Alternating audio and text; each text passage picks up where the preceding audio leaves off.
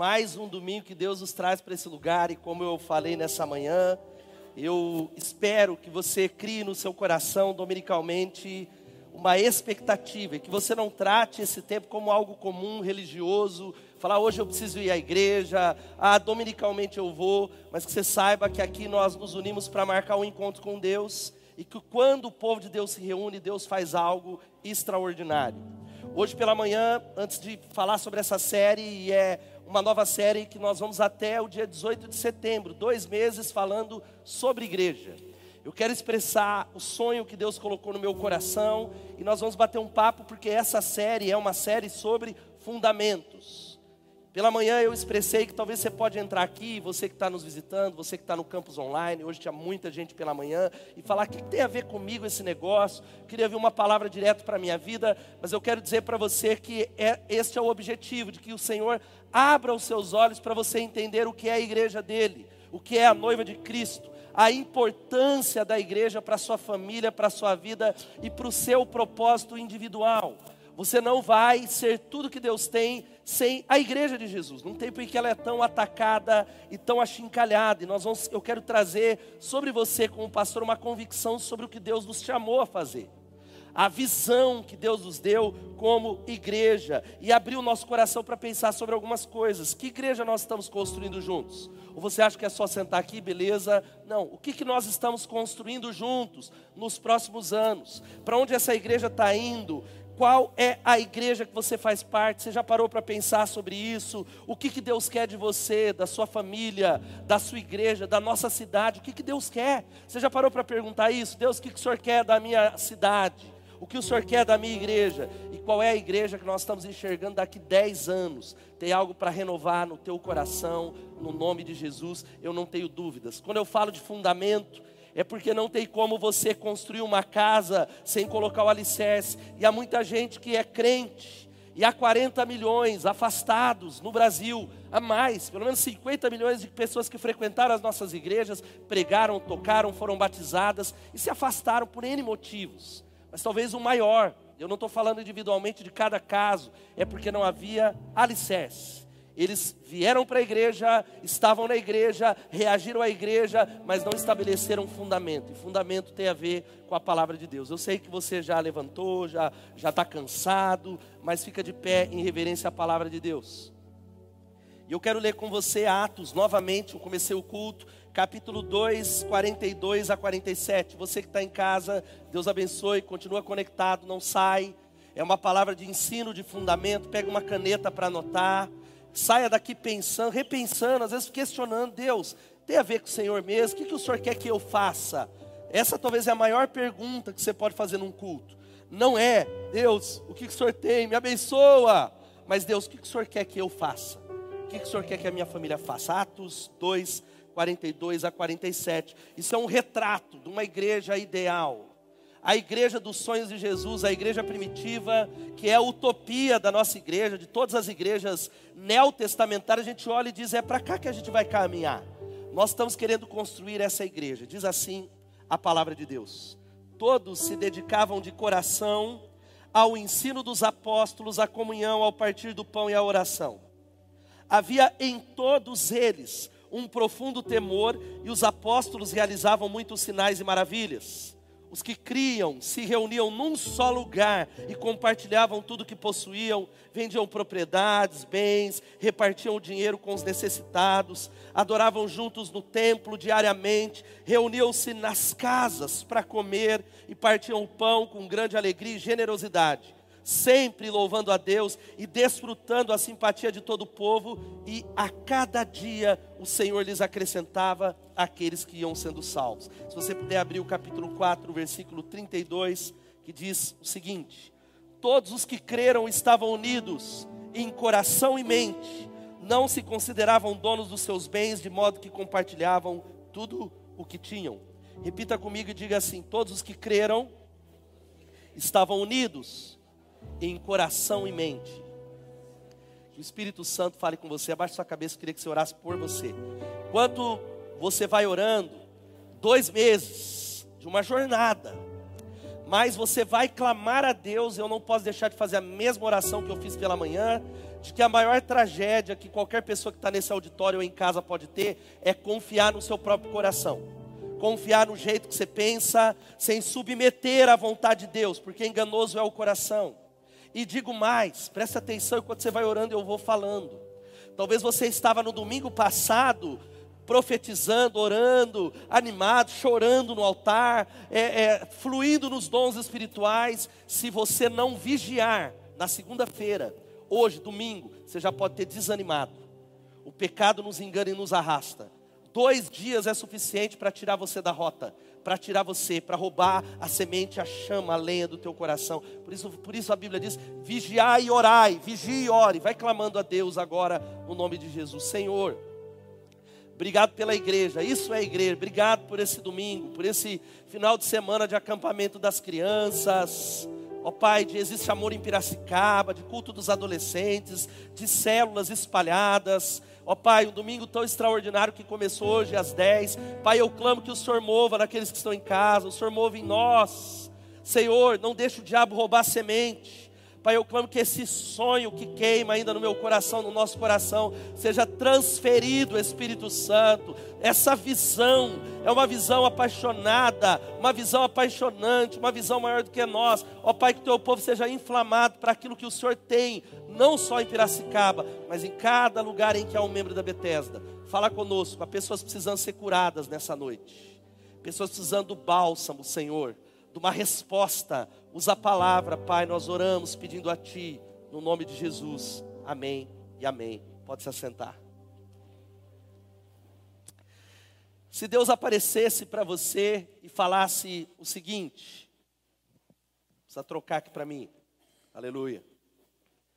Se Deus aparecesse para você e perguntasse em sonho, qual é o seu sonho? O que é que você diria? Passa para mim, David. O que é que você responderia para Deus? Se Deus aparecesse como apareceu para Salomão, e ele apareceu para o rei Salomão e falou: Ó, oh, o que, que você quer? O que, você quer que eu te faça? Faça um pedido. Qual seria o seu pedido? Talvez algumas pessoas que estão aqui falariam assim: quero viajar para Cancún, eu quero as dívidas pagas. Eu não sei qual é o seu sonho, mas eu tenho convicção de que uma cidade ela é transformada, uma família ela é transformada, e a maior necessidade que a nossa geração tem é de homens e mulheres que sejam movidos pelos seus sonhos, sonhos que sejam maiores do que eles. E quando eu falo de sonho, essa não é uma palavra nova, você talvez já ouviu ela algumas vezes. O meu sonho tem a ver com construir uma igreja.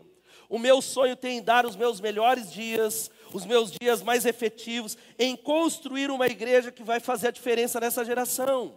Em dizer, olhar para a nossa igreja, olhar para aquilo que Deus está fazendo e dizendo: eu não me conformo, eu vou dar a minha vida até o fim para que o sonho e a visão que Deus nos deu seja realizada. O meu sonho é aquilo que se diz sobre Davi. Davi quando ele foi enterrado, a lápide de Davi, que está lá em Atos 13, 36, diz algo extraordinário. Aqui jaz um homem que serviu a Deus na sua geração. E será que quando Deus te chamar, que seja quando você tiver 100 anos, quem pode dar um glória a Deus, quem quer viver bastante, com saúde, alguém diga isso, ali está alguém que serviu a Deus na sua geração. É alguém que agregou valor, que descobriu o propósito. Ele não passou pela vida só, mas ele serviu a Deus na sua geração. E eu me lembro dos primeiros dias dessa igreja, sempre eu tenho pregado sobre isso. Quantas inquietações que são as mesmas. Quantos questionamentos, quanta ansiedade. Nenhum tema me apaixona mais do que a igreja. Hoje pela manhã, ao ver o testemunho da Rosana, eu chorei, porque eu falei, Deus, é isso. Existem milhares e milhares e milhares e milhares, existem milhares desesperados procurando alguém para amá-los, procurando uma igreja, procurando uma família, procurando um grupo que diga: Nós estamos com você, você não está sozinho. Deus não se esqueceu. Porque quando nós olhamos para a igreja evangélica na televisão, essa não é a igreja evangélica do Novo Testamento. Quando nós olhamos para a maioria das igrejas, esta não é. E eu me lembro quando Deus me chamou para plantar uma igreja. Você já ouviu isso tantas vezes? Eu me lembro da frase do bispo, o arcebispo Fulton Sheen. Você diz que não vai à igreja porque está cheio de hipócritas lá. Eu digo que você está certo, mas vem assim mesmo, tem espaço para você também. Você que está em casa, se você não veio aqui porque tem hipócritas, seja bem-vindo, tem espaço para você também. Porque o fato é de que aqui é proibida a entrada de pessoas perfeitas. Vamos falar isso? Proibida Como assim? Porque elas não existem. Nós somos um grande hospital onde em nós está sendo formado a imagem de Jesus. Aonde Jesus está pegando pessoas e curando, transformando, renovando, pegando aquilo que talvez está torto, endireitando, para que nós possamos ir lá fora na escuridão e chamar pessoas dizendo: aqui tem remédio aqui tem cura, aqui tem pão, aqui tem palavra. Eu me lembro, a gente precisa relembrar daquilo que Deus fez, a gente não se esquece que esta é uma palavra que não pode sair do coração da Igreja Batista Bethesda. Não importa as transições, não importam as crises que você passou, não importa os momentos, as etapas de que a igreja é a única alternativa de Deus para o mundo doente. Quem pode dizer amém? Não é partido político, gente, não é. Vote bem, pense, mas não é. É a igreja de Jesus para um mundo que está adoecido. Ou como diz o Bill Hybels, a igreja é a esperança do mundo. E eu não me canso de dizer, nós estamos abrindo, essa não é uma série sobre células, não, é uma série sobre a visão. Nós vamos falar sobre uma série de coisas, sobre missões, sobre valores, mas algo que nós não podemos esquecer jamais. Quantos são membros dessa igreja? Diga amém. Principalmente, você que está nos visitando, fique à vontade. Não se sinta intimidado com o que vai ser pregado aqui. Volte, continue investigando, fique em paz, tenha a sua caminhada. Mas uma palavra a gente não pode esquecer: Deus fez, Deus faz e Deus fará. Vamos falar isso todos juntos? Desse jeito, Deus já fez, ele, ele faz, mas não fará. Vamos falar com convicção? Deus fez e Deus fará, louvado seja o nome de Jesus, Ele fará, dá um glória a Deus, aplauda Ele por isso. E eu não posso me esquecer que quando Deus me chamou para plantar uma igreja, eu me lembro que eu estava no seminário e um dos meus amigos que morava lá, e ele foi colocado para me dar um livro, um livro chamado Manual do Auxiliar de Célula, no auge do G12, no auge do Silas Malafaia falando mal de uma igreja baseada, em uma série de coisas. Quando ele me dá aquele livro, eu falo, está amarrado em nome de Jesus, eu sou batista. E Deus ele falou comigo, é sério, estou brincando, exagerando. E eu falei, por que, que eu não vou ler? E quando eu lia aquele livro, lágrimas corriam dos meus olhos lá no pensionato, porque eu falava, quando eu olho para o Novo Testamento, essa é a igreja que eu vejo nas páginas do Novo Testamento, não a igreja que eu estou vivendo. Esta é a igreja, essa é a expressão comunitária da igreja de Jesus. E eu expresso para vocês o primeiro, um dos primeiros sermões da história dessa igreja. Qual é o meu sonho? Qual é o seu sonho de igreja?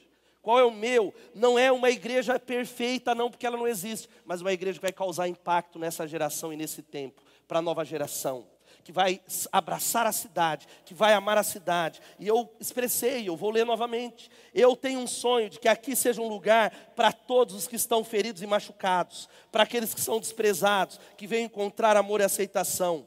É o sonho de compartilhar as boas novas de Jesus com milhares de pessoas, hoje não mais só da nossa cidade mas de Americana, de Aimbi, de Saltinho, de São Pedro, de tantos lugares onde há alguém que frequenta a Igreja Batista Betesda. Eu tenho um sonho de dar boas-vindas a milhares de novos membros da comunhão da nossa igreja, amando, aprendendo, rindo, vivendo, juntos. É o sonho de ajudar a desenvolver a maturidade espiritual das pessoas, é ensinar a Bíblia para as pessoas. Quem pode dizer amém? São poucas as igrejas que pregam a palavra, são poucas as igrejas que enfatizam aprenda a palavra, leia a palavra, se inscreva, são poucas. A Bíblia nos ensina isso. É o sonho de levar cada pessoa, cada pessoa, a descobrir o seu propósito. E eu tenho convicção de que esses sonhos serão realizados porque eles nasceram no coração de Deus. Quem pode dar um glória a Deus? Porque, querido, olha aqui para mim.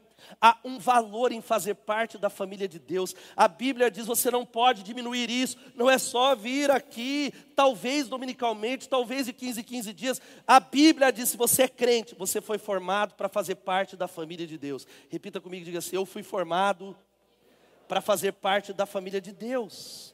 Deus criou você para isso, porque há muita gente, nós saímos para abraçar a vizinhança, muitas pessoas desesperadas querendo encontrar significado pessoas desesperadas, gritando, sozinhas, solitárias, ou com a sua família, e elas estão procurando, sabe o que? Um lar, eles estão procurando casa, eles estão à procura da família de Deus, por isso nós estamos aqui para gritar para você, para dar atenção à sua área espiritual.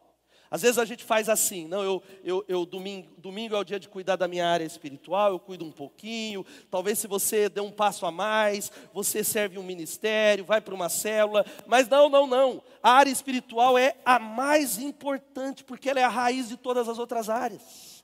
Se você não flui espiritualmente, todas as outras áreas vão estar em desordem. Talvez você está bem no trabalho, mas está mal no casamento. Talvez você está bem financeiramente, mas você está mal, talvez da sua saúde emocional. É a área espiritual. E o diabo vai atacar você, porque ele sabe que a medida do nosso crescimento é a medida do nosso compromisso. Repita e diga assim: a medida do meu crescimento é a medida do meu compromisso. E quanto mais a gente cresce, mais a gente ama a Deus e a sua igreja. Antes de eu te dar alguns conselhos de qual é a visão da nossa igreja, eu tenho um texto que quantas e quantas vezes eu preguei, se você quiser anotar, não está aqui na tela, Mateus capítulo 13, é uma expressão do que eu penso quando se trata de ser um cristão, quando se trata de fazer parte de uma igreja. Os versículos 45 e 43 e 44 diz que o reino dos 44 e 45, o reino dos céus é como um tesouro escondido que um homem descobriu num campo. E em seu entusiasmo, ele escondeu novamente, vendeu tudo o que tinha e com o dinheiro da venda comprou aquele campo. O reino dos céus também é como um negociante que procurava pérolas da melhor qualidade. Quando descobriu uma pérola de grande valor, ele vendeu tudo que tinha e com o dinheiro da venda ele comprou a pérola. Sabe o que eu quero dizer? Que o reino de Deus é isso. Nós encontramos um tesouro inestimável. Você pode dizer amém? Nós encontramos, eu não sei se você ainda encontrou, se você já encontrou um tesouro, e quando a gente acha esse tesouro, a gente esquece tudo. Esquece, meu irmão, você que está aqui nessa noite, tudo aquilo que você está procurando, que o que você verdadeiramente está procurando é essa pérola de grande valor que se chama Reino de Deus. Quantos aqui abriram mão em favor do reino de Deus? Quantos abriram mão de uma velha vida? Quantos aqui estavam gastando a vida em um tesouro que não era tesouro? Gastando saúde, gastando tempo em algo que iria perecer. Eu quero esse tesouro. E quando a gente fala desse tesouro, isso passa por este lugar. É um lugar de gente de carne e osso. Quem pode dizer amém? De gente que erra, de gente que falha, de gente imperfeita, mas de gente como a gente. E se você entende que igreja é lugar de gente como a gente, essa é a sua chance. Essa é a chance para você falar: eu vou agarrar porque eu sou falho, eu vou agarrar porque eu tenho problema em alguma área da minha vida, eu vou agarrar porque é a minha chance, porque aqui é o melhor ambiente em que nós podemos estar. Quando estou entendendo, digam amém. Porque pessoas erram com você, não precisa levantar a mão. Mas eu quero dizer, é claro, tem pilantra em todo lugar. Até aqui deve ter pilantra. Aqui não, nesse lugar não. Os pilantras vieram de manhã, brincadeira. O povo veio de manhã. Mas um cara erra com você, mas você sabe que ele quer acertar. Você sabe que ele quer que Jesus faça obra na vida dele. Você sabe que ele está num processo de transformação. Eu amo a igreja, porque igreja é lugar de gente que se reconhece como doente. Igreja é lugar de gente que fala: eu estou a caminho, Deus está trabalhando, eu estou no processo, eu não saio dessa estrada, eu não saio do caminho. E eu amo igreja em células, porque célula é a igreja onde todo mundo conhece o seu nome. Quem pode dizer amém? E aí a gente vem para algo que é o sonho, preste atenção aqui. Quando a gente fala de igreja, preste, eu queria que você tivesse muita, muita atenção. A natureza da igreja determina o que ela é. A igreja vai determinar o que, que eu acho que é a igreja. É o culto, é pastor, é profeta, é um negócio mais pentecostal, mais tradicional. Ah, é fundo branco ou fundo preto. Não, não, não. Ah, o que revela a natureza da igreja é o seguinte: a igreja é um organismo vivo, a igreja não é uma organização. A igreja é um corpo vivo. A igreja é um organismo. Eu me lembro dessa parábola que a gente precisa sempre falar das duas asas. Quando a gente olha para Atos capítulo 2, aqui há uma igreja que voa, aqui há uma igreja que alcança, aqui há uma igreja imperfeita, sim. Ananias e Safira morreu. Se fosse hoje, ia ter um monte de gente caindo duro aqui no culto. Gente, eu estou dando dízimo, mas não é, puf, caiu duro, morreu. Graças a Deus, pela graça do Senhor. Quem pode dar glória a Deus? É o cara do louvor cantando e recebendo, puf, caiu duro. Glória a Deus pela graça, pastor Redivaldo, aleluia. Era imperfeito.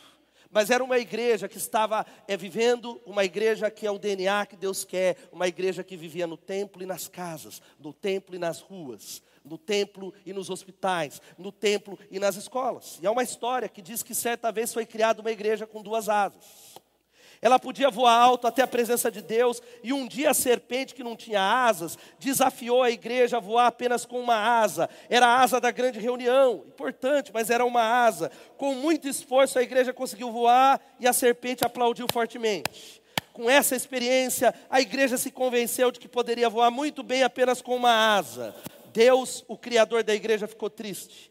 A igreja com uma asa mal podia sair do chão e só voava em círculos, sendo incapaz de mover-se em seu ponto de origem. A igreja se acomodou, começou a ganhar peso, se tornou preguiçosa, radiante com uma vida puramente terrena. Finalmente, o Criador formou uma igreja com duas asas. Mais uma vez, Deus tinha uma igreja que poderia voar até a sua presença e louvá-lo com alegria. Quem pode dizer amém? Eu quero explicar para você. Nós estamos falando, e eu não estou aqui com a pretensão de dizer que igrejas de uma asa não são igreja, que não é de Deus, não é isso. Mas o paradigma de uma igreja de uma asa só, sabe qual que é o paradigma de uma igreja que só tem uma asa? É o paradigma de que as pessoas vão à igreja. As pessoas num dia especial, num dia santo, que é hoje ou domingo, elas vão à igreja. Então você saiu de casa e veio à igreja. E você não entende que você não vai à igreja, você veio ao culto porque você é a igreja. Quem pode dar um glória a Deus? Não sozinho, é interligado, mas você não só vem, e o paradigma é esse: o paradigma da igreja de uma asa só tem alguém que faz algo por você, o sacerdote, o padre, o pastor, ungidão, aquele que profetiza sobre a sua vida e você depende dele, você depende de um homem para chegar até Deus, você depende de um intermediário, agora um pastor. O paradigma é de que existem pessoas que fazem, o que é uma pregação é algo, e sabe qual é o problema de uma asa só? As pessoas passam a ser, sabe o que? Consumidoras e não produtoras do reino de Deus.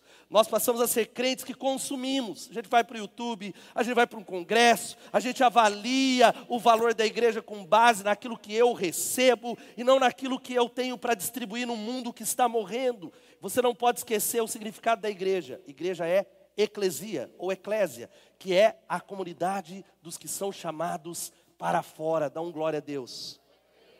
Igreja é comunidade, meu irmão, de gente que é chamado para sair fora das quatro paredes. Igreja é chamado para ser igreja lá no salão de cabeleireiro, lá na faculdade, lá na agência de turismo, lá na academia, lá na imobiliária, lá nos hospitais, enquanto ligado com uma comunidade que se reúne na asa grande, na asa menor. Eu sou igreja fora das quatro paredes. Quem está entendendo isso, diga amém. Você está entendendo isso? Diga amém, meu irmão. Igreja é uma comunidade formada e batizada pelo Espírito Santo, onde os membros todos todos são conduzidos por Jesus para espalhar essa visão por toda essa, essa cidade. E quando eu olho para o que me apaixonou para plantar uma igreja, sabe o que foi? É a natureza dessa igreja. Que, pastor, mas você insiste, continua e vai e não para de falar uma visão de uma igreja que tem uma natureza orgânica e celular. Porque quando eu olho para o Novo Testamento, não há outro caminho. Leia a Bíblia. Quando eu olho para o Novo Testamento, a igreja não estava no templo, ela estava no templo, diga assim, templo e casa. Veja só, vamos ler novamente. Você já viu tantas vezes esse texto. Leia comigo, vamos lá. Saúdem também a igreja que se reúne na casa deles. Saúdem meu amado irmão Epêneto, que foi o primeiro convertido a Cristo na província da Ásia. Olha um nome bom para você dar para o seu filho, é bíblico, Epêneto, pode batizar com esse nome. Outro, 1 Coríntios 16, 19, vamos ler. As igrejas da província da Ásia enviam-lhe saudações. Aquile e Priscila o saúdam afetuosamente no Senhor e também a igreja se reúne na casa deles. Saúdem os irmãos de Laodiceia, bem como Ninfa e a igreja. Porque quando a gente olha para o Novo Testamento, há uma igreja que não só está no templo, mas está nas casas. Nós trazemos a verdade que cada crente é um ministro e cada casa é uma extensão da igreja. Irmãos, eu sonho é a minha vida. Não há uma vez que eu não vá para algum lugar onde eu veja um vídeo como o da Rosana, que eu não chore diante de Deus, eu renovo meu compromisso. O sonho com uma igreja com duas asas fortes e poderosas, mas com grupos espalhados em cada canto escuro da nossa cidade. Grupo de gente como você, de gente falha, mas gente de Deus. É gente que está se relacionando, que está aprendendo, que está errando, que está ferindo, mas que está consertando, que está pedindo perdão, que está ganhando músculo. De gente que está espalhado em cada condomínio, em cada empresa, em cada escola, em cada universidade, em cada rua. Casas iluminadas. Dá um glória a Deus por isso, meu irmão. Por isso que nós acreditamos numa visão que é de uma rede de casas. Casas. Diga essa palavra, diga casas. Casa é a palavra, meu irmão. Casa é a palavra. Existe um trabalho, eu te convido a construir juntos isso. Mas eu não posso deixar, como eu já fiz alguns domingos atrás. Por que, que a gente sonha com uma igreja de duas asas? Porque nós somos uma igreja que fala tanto, e essa é uma palavra para você, fica tranquilo, não, não deixa de vir, domingo que vem nós vamos falar de missões. Mas é para pelo menos quando alguém falar, por que, que a Bethesda fala desse negócio, você saber o porquê. você conseguir explicar biblicamente, você compreender profundamente a primeira razão porque nós somos uma igreja que crê nessa asa é porque células são o espaço para o aperfeiçoamento do amor. Vamos falar isso? Células é o local onde a gente acredita que nós vamos aperfeiçoar o amor bíblico. Porque olha aqui, e eu quero dizer para você antes que você me conteste. Nós não temos tempo para amar. A sua, quem tem vida corrida aqui, levanta a mão. Corrida é corrida, é corrido. Aí sabe qual é a nossa tendência? Vou amar minha esposa, vou amar a Elô, vou amar a Suzana, vou amar a Luísa, talvez um amigo mais próximo, talvez, se der tempo, um amigo do trabalho, porque não dá tempo de eu me envolver com ele, pontualmente eu vou amá-lo. Se nós não entendermos que estarmos juntos, deliberadamente, estruturalmente, nós, esse é o ambiente para expressar e aperfeiçoar o amor, esse é o propósito. Se não tem amor, você precisa fazer parte desse ambiente, porque é nesse ambiente que a gente coloca em prática os mandamentos de Deus. Olha só o que diz João capítulo 13, 34, 35. Leia comigo para ajudar a minha voz. Vamos ler todos juntos? Um novo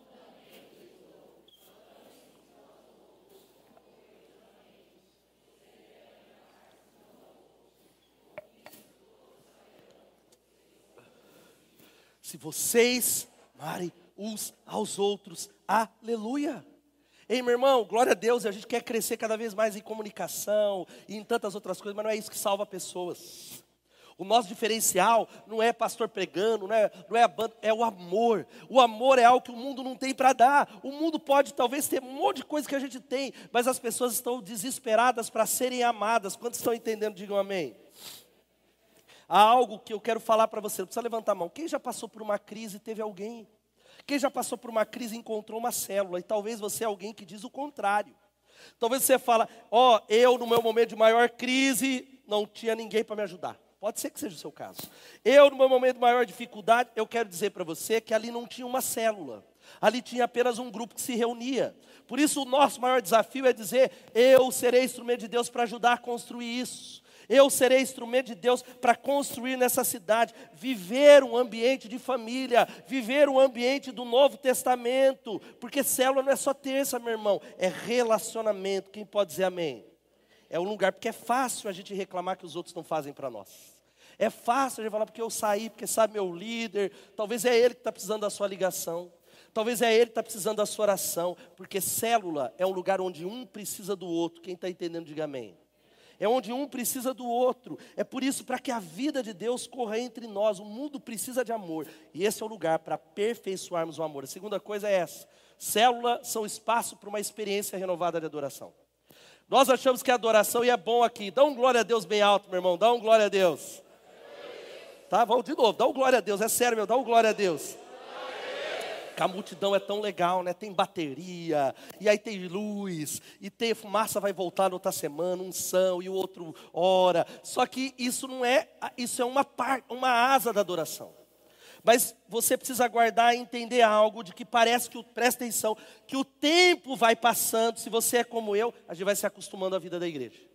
Você já sabe dizer, não, esse domingo tenho certeza. Vai ter boas-vindas, às vezes é o pastor, às vezes é o dirigente, é trem música, aí tem um momento de intercessão, tem um vídeo de aviso, aí tem o um ofertório antes da palavra, aí tem uma pregação, às vezes cai bem, às vezes não cai bem, e aí tem um apelo em nome do Pai, do Filho e do Espírito Santo e até semana que vem. É, é rotineiro.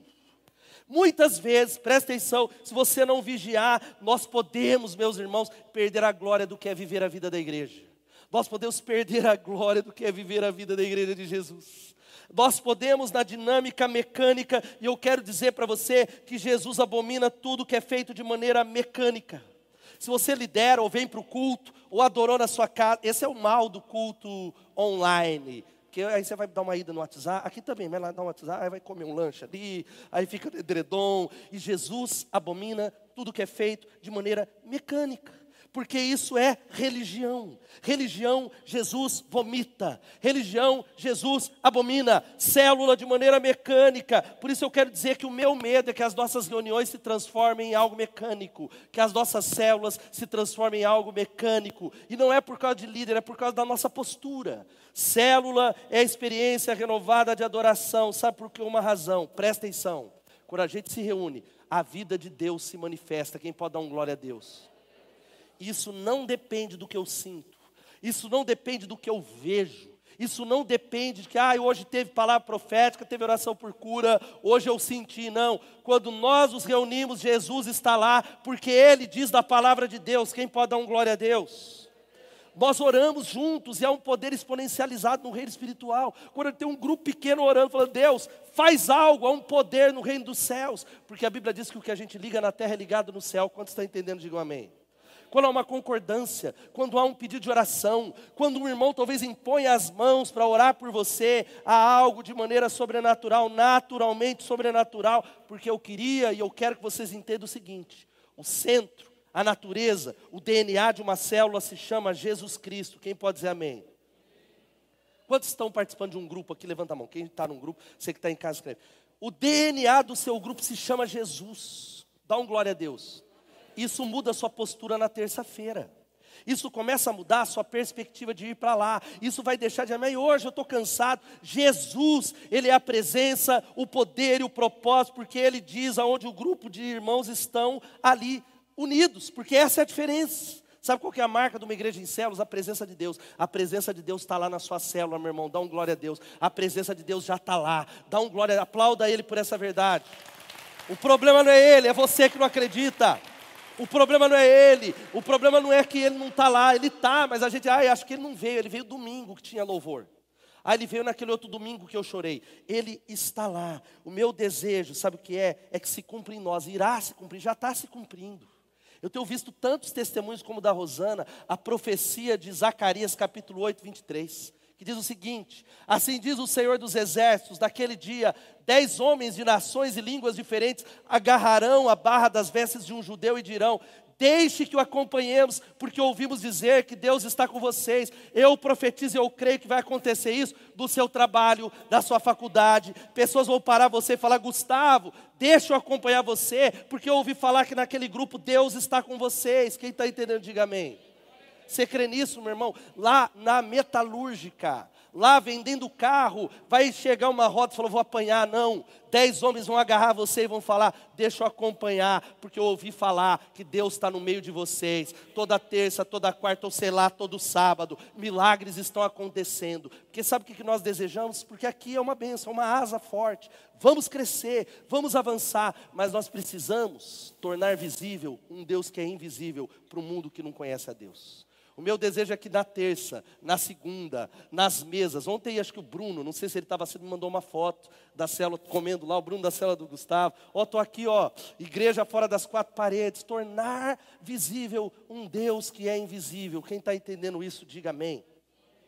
E sabe qual que é a. Você já parou para pensar Jesus sendo levantado em cada rua dessa cidade? Você já parou para pensar, pessoas pensando em suicídio e lembrar, tem um grupo que se reúne no meu prédio tem um grupo de crente, é um negócio lá que eles falam o nome, é lá que eu vou pedir ajuda, louvado seja Deus. Terceiro, células são espaço para o crescimento total. E nisso aqui eu não vou gastar muito tempo. Saímos de uma série sobre relacionamentos um mês, corre lá no nosso canal ou no Spotify que você vai ouvir. É o espaço onde a gente cresce como pessoas de verdade. É o espaço onde, quando eu começo a me relacionar de verdade com o Gustavo, estou usando ele, tá? Aí ele descobre que eu tenho defeitos. Todo mundo já sabia, né? Porque eu estou aqui, mas aí eu descubro que ele tem. E isso faz com que eu aprenda a me relacionar de verdade. Isso faz não que eu fuja, porque é vou sair dessa célula cheia de gente imperfeita, não, porque eu quero que o caráter de Cristo seja formado em mim. Eu quero que a humildade de Cristo seja formada em mim. Eu quero que o amor de Cristo seja formado em mim, na dinâmica da mutualidade. Esse é o propósito de Deus, a vida de Deus circulando em nós. Quantos querem a vida de Deus circulando? Diga glória a Deus. Irmão, não tem como viver vida de Deus só sentando aqui em uma asa. Não tem como viver vida de Deus sozinho em casa. Não tem como, e não é eu, é o Novo Testamento que diz isso. Porque tem um problema, a maioria das pessoas caem por uma razão, todos nós, porque não se abrem. A maioria das pessoas, elas caem por, ou se esfriam porque estão andando sozinhas e elas se sentem bem e você está andando sozinho, você fala está bem desse jeito, porque, vamos falar a verdade, pessoas são complicadas. Quem concorda que pessoas são complicadas? Quem concorda, levanta a mão, pessoas são complicadas, irmãos. Agora o problema das pessoas complicadas é principalmente quando a pessoa complicada é você, você já ouviu. Aí alguém cochichou algo no seu ouvido, e, e é verdade, as pessoas não te amam. A igreja não te ama, o líder não te ama, Ó, oh, fulano não te ama, as pessoas não te amam, e pensamentos invasores começam a entrar na sua mente, setas malignas entrarem na sua mente. Agora, quando há célula de verdade, sabe o que acontece? Aí eu vou lá no Evinho e falo, cara, não é verdade isso no nome de Jesus. Não, não é verdade. Isso é uma mentira que você está acreditando. Continue, siga. Nós estamos juntos. Nós vamos alcançar essa cidade. Quem pode dizer, diga, amém por essa palavra. Eu abro um parênteses, Evinho sobe de novo nesse ponto aqui, de que nós precisamos forçar a amizade. Se você quer construir relacionamento, diga assim: eu preciso forçar a amizade. Deixa eu explicar antes que você fale, eu detesto gente que força a amizade. É que eu estou dizendo para você que nós estruturamos e nós somos uma igreja de uma asa, porque se a gente esperar tempo, nós vamos nos relacionar com as mesmas pessoas. É os amigos íntimos que eu gosto, é gente joia, é gente cheirosinha, legal, é gente que não me contraria, ou sei lá, é o meu parente, ou talvez no máximo a minha família. Nós precisamos forçar a amizade em que sentido? Nós precisamos dizer, vamos almoçar, vamos colocar na agenda, vamos nos encontrar, vamos fazer discipulado, vem na minha casa, vamos fazer um churrasco, vamos fazer alguma coisa em nome de Jesus. Quem está entendendo, diga amém até que isso se torne natural para a glória de Deus, até que isso se torne uma cultura de amor, porque o mundo saberá que somos discípulos do Senhor quando nós os amarmos uns aos outros. Quantos estão entendendo isso? Digam amém. É crescimento, é crescimento verdadeiro, porque uma brasa sozinha logo se apaga. Individualismo não tem lugar no cristianismo, e a gente não quer perder ninguém que Deus deu para nós. Por isso, se una. Quarta coisa, guarda aí no teu coração isso aqui. Opa, antes tem um negócio aqui. Quantos creem na Bíblia aqui? Diga amém. Eu quero viver de verdade a Bíblia. Eu quero, é a palavra de Deus. Existem alguns mandamentos de mutualidade que não tem como viver eu e só a minha esposa, é uns aos outros. Diga uns aos outros. Tem uma série de textos aqui. Dediquem-se uns aos outros com amor fraternal. Tenham a mesma atitude uns para com os outros. Por, vamos ler esse todos juntos? Portanto, já vamos embora. Já podia ir embora só com esse versículo hoje que é o que a gente mais faz. Na rede social, na impressão do que eu acho. Olha o que a Bíblia diz: sendo capazes de. Meu irmão, nós somos uma igreja do Novo Testamento, nós somos neotestamentários. Quem pode dar um glória a Deus por isso? Cada crente é um ministro. Existe liderança espiritual, existe paz espiritual, existem pessoas mais maduras, mas todas as pessoas são capazes de abençoar umas às outras porque o Espírito Santo habita no seu irmão. Quantas e quantas vezes eu vou atender alguém que está numa situação de desespero, ou alguém que se converteu, alguém novo convertido, eu saio de lá com lágrimas nos olhos, eu falo para Elô, e aí, como é que foi? Eu falei, meu Deus, eu fui administrado pela vida daquela irmã eu fui administrado pela vida daquele irmão. E agora muita gente aqui que não, não, ninguém pode me discipular. Ah, ninguém pode me aconselhar, porque é só Jesus, o ungidão, não o filho. Não impeça o que o Espírito Santo quer fazer. Existem algumas coisas que Deus quer fazer na sua vida que passa pelo irmão que está do seu lado. Às vezes o presente que você mais precisa está na embalagem que você menos gosta. Às vezes aquilo que você mais deseja, mas você despreza, porque, portanto, sendo capaz de aconselhar uns aos outros, suplico a todos vocês que a gente, ai, mas não. Até aqui, como nós vamos ganhar uma cidade? Ai, não concordo com tal coisa que fizeram, irmão. Discorda daquilo que não é bíblico. Outra coisa, sirvam uns aos outros mediante o amor. Sujeitem-se uns aos outros por temor a Cristo. Encorajem-se uns aos outros todos os dias. Isso é a igreja de duas asas. Aplauda o Senhor em nome de Jesus. Penúltima coisa, guarda aqui. Células são espaço para o cumprimento da grande comissão. Vamos falar isso células. Querido, se há uma coisa e uma ordem que Jesus deu para você, dentre tantas no Novo Testamento, é faça discípulos. Se há uma ordem, fazer discípulos não é opcional, fazer discípulos não é para pastor. E ele olha, Jesus, então Jesus aproximou-se deles e disse: Foi-me dada toda a autoridade no céu e na terra, portanto, Vão e façam discípulos de todas as nações, batizando-os em nome do Pai, do Filho e do Espírito Santo, ensinando-os a obedecer a tudo que eu lhes ordenei, e eu estarei com vocês até o final dos tempos. Aleluia. Quer sentir a presença de Deus? Faz discípulos. Quer sentir a presença de Deus? Faça um discípulo. Vá enquanto o verbo no hebraico é indo. Enquanto eu vou, eu faço discípulos. Fala para o irmão que está do seu lado, vai, vai, irmão. Vai. Agora, por que, que nós falamos que célula é o lugar? Porque a gente faz discípulo com muitos ministérios, a gente tem vários na nossa igreja que tem gente que recebe a Jesus, mas a estratégia mais focada em fazer discípulos se chama célula. É a mais focada em dizer nós temos um alvo, nós vamos fazer discípulos. Nós temos um alvo, que é alcançar o crente que não gosta de igreja. Quantos aqui antes de virem para a igreja, você pode até não, não, ser ainda membro dessa igreja, ou, ou antes de se converter, não gostava de crente? Levanta a mão, pode levantar a mão. Seja sincero, irmão, Deus está vendo. Talvez você não gosta ainda, né, de crente ainda, do mesmo jeito como eu. Mas tinha gente que não suporta da mesma maneira. Sabe aquele seu cunhado? Ele nunca falou mal da igreja. Você convida para ele vir para essa asa, ele, ele é educado. Ele fala: Eu não vou lá, pastor, é tudo ladrão. Eu não vou lá, eles vão roubar minha carteira. Eu não vou lá. Mas ele é alguém que está aberto para o relacionamento. Ele é alguém que está aberto para comer o churrasco na sua casa. Ele está aberto para receber uma ministração num lugar não íntimo chamado casa. Diga casa.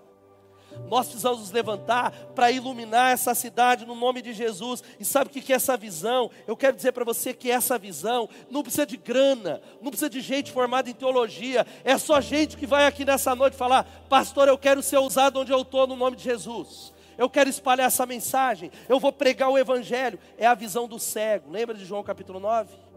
O cego Jesus curou e aí procuraram ele. E aí, quem é que fez isso? Não sei, eu só sei de uma coisa. Eu era cego e agora eu vejo. Louvado seja o nome de Jesus.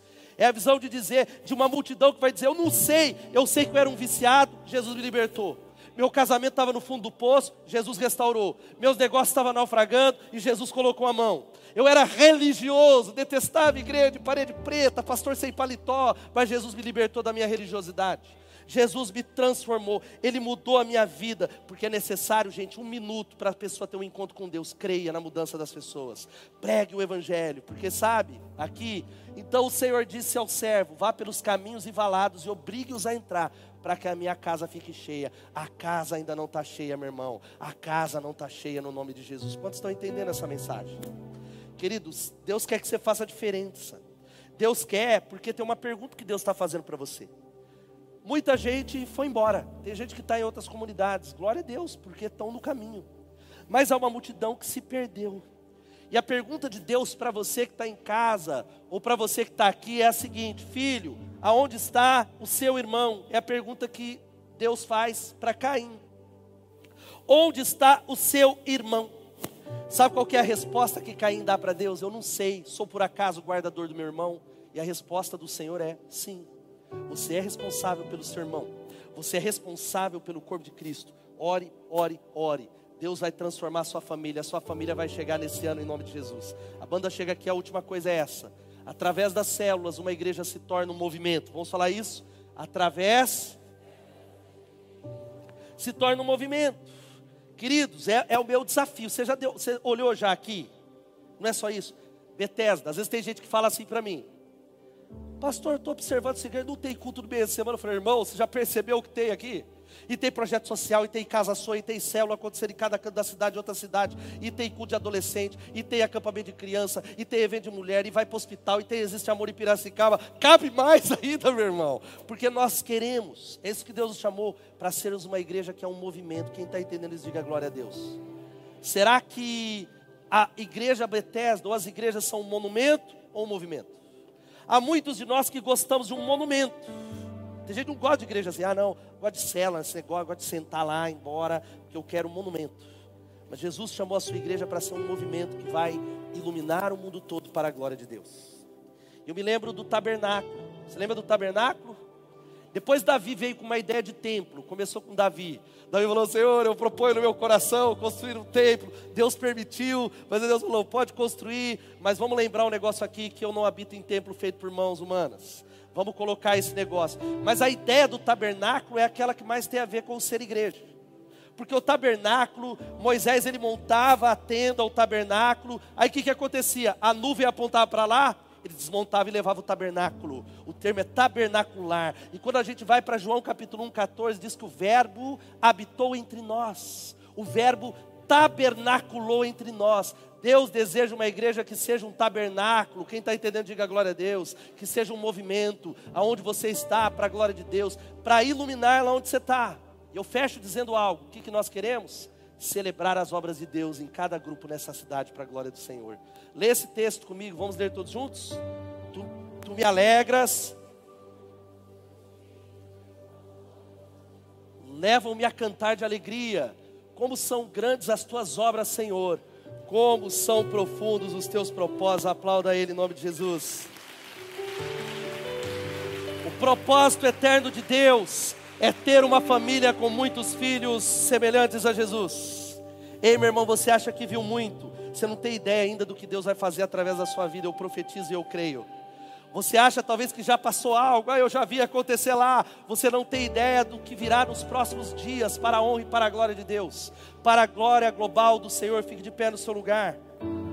Como são profundos os caminhos, eu quero encorajar. Você ama a igreja, você ama a sua igreja mais do que o seu time de futebol? Pergunta difícil, hein? Você ama a Bethesda mais do que o Palmeiras, mais do que o São Paulo? Coloquei o selão a sinuca de bico, do que o Santos. Você ama, tá fácil, né? Amar mais a Jesus do que o Santos. brincadeira, Carlos, brincadeira, torcida do Santos aqui. Agora, veja só, antes de você ir embora, guarda isso. A Bíblia diz que o Senhor deu a você autoridade. Quem pode dizer amém? A Bíblia diz: olha, você não entendeu o que eu falei. Deus deu a você a autoridade, Ele colocou sobre você a autoridade que tem a ver com Ele. Toma posse da autoridade do Senhor sobre você. Toma posse, não diz respeito a você, diz respeito ao poder do Evangelho. É por isso que o diabo ataca essa visão. É por isso que o diabo ele ataca, porque ele quer que a gente se concentre em duas coisas. Duas coisas ele quer que você concentre. Primeiro, se concentrar em você Igreja é um lugar onde eu vou para mim, para eu receber, para eu ser abençoado. E aí, se aqui não está legal, eu vou para outro lugar, é para mim, para que, porque o diabo quer que você perca a visão do propósito que é maior do que você. Você perca a visão das coisas espirituais. E a segunda coisa, sabe por que, que ele ataca? Porque ele quer impedir a luz de avançar no meio das trevas. Ele quer propagar as trevas. Este é o meu sonho. Uma igreja que vai se espalhar por toda essa cidade, templo e nas casas para a glória de Deus. Se você recebe essa palavra, aplauda o Senhor em nome de Jesus. E eu quero falar para você uma palavra que nós recebemos de Deus há um tempo atrás. Eu creio nessa palavra e nesses últimos domingos, principalmente nos últimos dois meses, Deus tem feito. Ele disse assim: Reunirei ainda outros, aqueles que já foram reunidos. Dá um glória a Deus aí. Palavra rema do Senhor. Mas hoje pela manhã, eu encorajei você, membro da igreja, você que está no online, de verdade. Talvez você está tão desanimado, talvez você veio frequentar, você veio só visitar. Que nós, como igreja, se você é parte da igreja, sejamos no poder do Espírito Santo, incansáveis, inabaláveis e imparáveis para a glória de Deus. Eu queria que você repetisse assim: no poder do Espírito Santo, eu sou incansável, inabalável e imparável para a glória de Deus. Aleluia. Louvado seja o nome dele. Nós não vamos parar. Meu irmão, é tempo, e essa é a minha oração. É tempo de decidir onde é que você vai empregar os próximos 10 anos da vida, porque ele passa assim.